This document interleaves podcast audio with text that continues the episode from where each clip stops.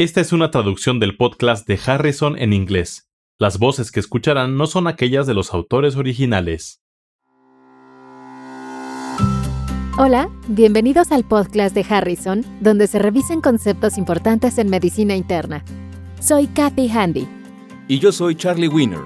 Venimos de la Johns Hopkins School of Medicine. Este es el episodio 37. Mujer de 73 años con disnea. Se trata de una mujer de 73 años que tiene antecedentes de infecciones urinarias recurrentes. Su médico familiar inició tratamiento antibiótico supresor. Un año más tarde, acudió por disnea progresiva en las últimas semanas a meses. Se realiza una radiografía de tórax que muestra infiltrados intersticiales bilaterales del lóbulo inferior. Kathy, esta pregunta es sobre la toxicidad de los antibióticos.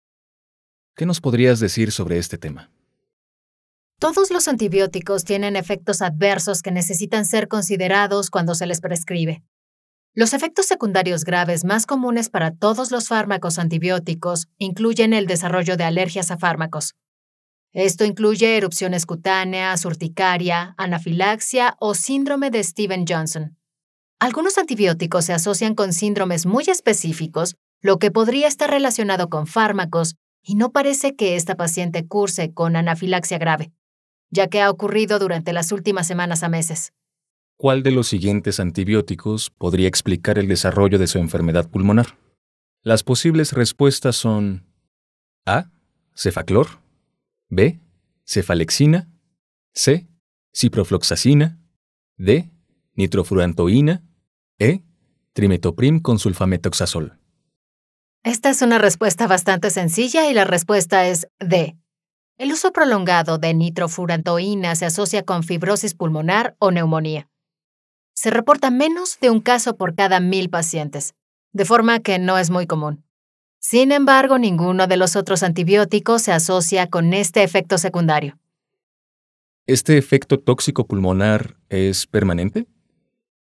La neumonitis típicamente es aguda o subaguda y suele corregirse con la suspensión del fármaco.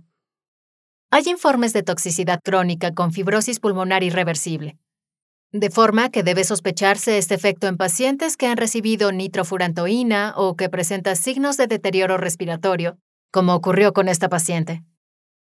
¿Qué pasa con el perfil de efectos secundarios a considerar para los otros fármacos? Las cefalosporinas y otros betalactámicos causan con frecuencia reacciones de hipersensibilidad, lo que incluye reacciones de anafilaxia. Pero como se mencionó antes, esto no ocurrió en este caso. El trimetoprim con sulfametoxazol se asocia a menudo con exantema y nefrotoxicidad. Los pacientes suelen desarrollar datos de acidosis tubular renal tipo 4, en fecha reciente, ha habido una gran presión sobre las fluoroquinolonas por sus posibles efectos secundarios. En este grupo de fármacos se incluyen la ciprofloxacina, moxifloxacina y levofloxacina, que se encuentran entre los antibióticos prescritos con mayor frecuencia en todo el mundo.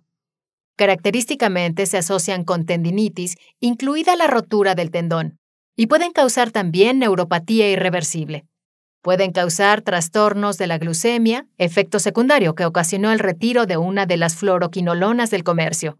La FDA aceptó la existencia de un síndrome potencialmente permanente que denominó incapacidad relacionada con fluoroquinolonas y recomendó que ese grupo farmacológico se reserve para infecciones verdaderamente graves. ¿Podrías ampliar la información sobre la incapacidad relacionada con las fluoroquinolonas? La FDA define el trastorno en un paciente con eventos adversos que se reportan en dos o más aparatos o sistemas. Algunos de estos incluyen el sistema musculoesquelético, síntomas neuropsiquiátricos, sistema nervioso periférico, lo que incluye la visión y la audición, piel o aparato cardiovascular. Para este síndrome, los eventos adversos deben durar más de 30 días después de interrumpir la administración de fluoroquinolonas, y parece ser un efecto de clase que no es específico para algún tipo de fluoroquinolona. ¿Qué hay sobre los efectos secundarios de los otros antibióticos que no se han mencionado en la pregunta, pero que siempre deben tenerse en mente? Los otros antibióticos tienen un perfil de efectos secundarios distinto que es importante recordar. el síndrome de hombre rojo con la administración de vancomicina intravenosa, miopatía con daptomicina, y esto explica por qué es necesario verificar las concentraciones de creatina sinasa en estos pacientes. Puede ocurrir mielosupresión con la linesolida y puede haber coloración anaranjada de los líquidos corporales con el consumo de rifampicina. Es necesario recordar estos efectos secundarios al prescribir estos fármacos porque su prescripción tiende a incrementarse. ¿Y qué opinas de la idea de utilizar tratamiento supresor con antibióticos para la infección de vías urinarias de esta paciente? Mm, no iba a tratar ese tema, pero ya que lo mencionas, vale la pena revisarlo. El umbral de dos o más episodios sintomáticos por año no es absoluto. Las decisiones sobre las intervenciones deben tomar en consideración las preferencias del paciente y la forma en que los síntomas interfieren con sus actividades cotidianas. A menudo, las infecciones de vías urinarias recurrentes son más reinfecciones que recaídas de la infección original. Existen tres estrategias profilácticas disponibles. La primera es el tratamiento continuo con antibióticos, y esto por lo general tiene una duración de seis meses y después se interrumpe, porque la frecuencia de infección de vías urinarias a menudo regresa a las cifras iniciales. Pareciera que esta fue la situación de la paciente, pero por un periodo más prolongado porque estaba recibiendo el fármaco desde hace casi un año. La segunda estrategia es la profilaxis poscoital, ya que este es el principal factor de riesgo para infección de vías urinarias recurrente en mujeres con vida sexual activa. La tercera opción es un tratamiento iniciado por el paciente, que en realidad no es prevención, sino que el paciente puede iniciar su tratamiento sin la necesidad de acudir con el médico. ¿Y cómo se eligen los antibióticos para estas tres estrategias? La profilaxis continua y la profilaxis poscoital suelen implicar el uso de dosis bajas de trimetoprim con sulfametoxazol, una fluoroquinolona o, en ocasiones, nitrofurantoína. Estos regímenes son muy eficaces durante el periodo de consumo activo del antibiótico, pero en realidad es necesario ajustar el tratamiento con antibiótico con base en la susceptibilidad antimicrobiana, las alergias que pudo haber tenido el paciente o la tolerancia a los antibióticos. Por ejemplo, en esta paciente no debería volver a utilizarse nitrofurantoína. El punto relevante en esta pregunta tiene a menudo relación con los efectos secundarios de los antibióticos prescritos. En este caso se mencionó que la nitrofurantoína se asocia con neumonitis e incluso con fibrosis pulmonar que puede ser irreversible. Debe tomarse en consideración el perfil de efectos secundarios al prescribir fármacos.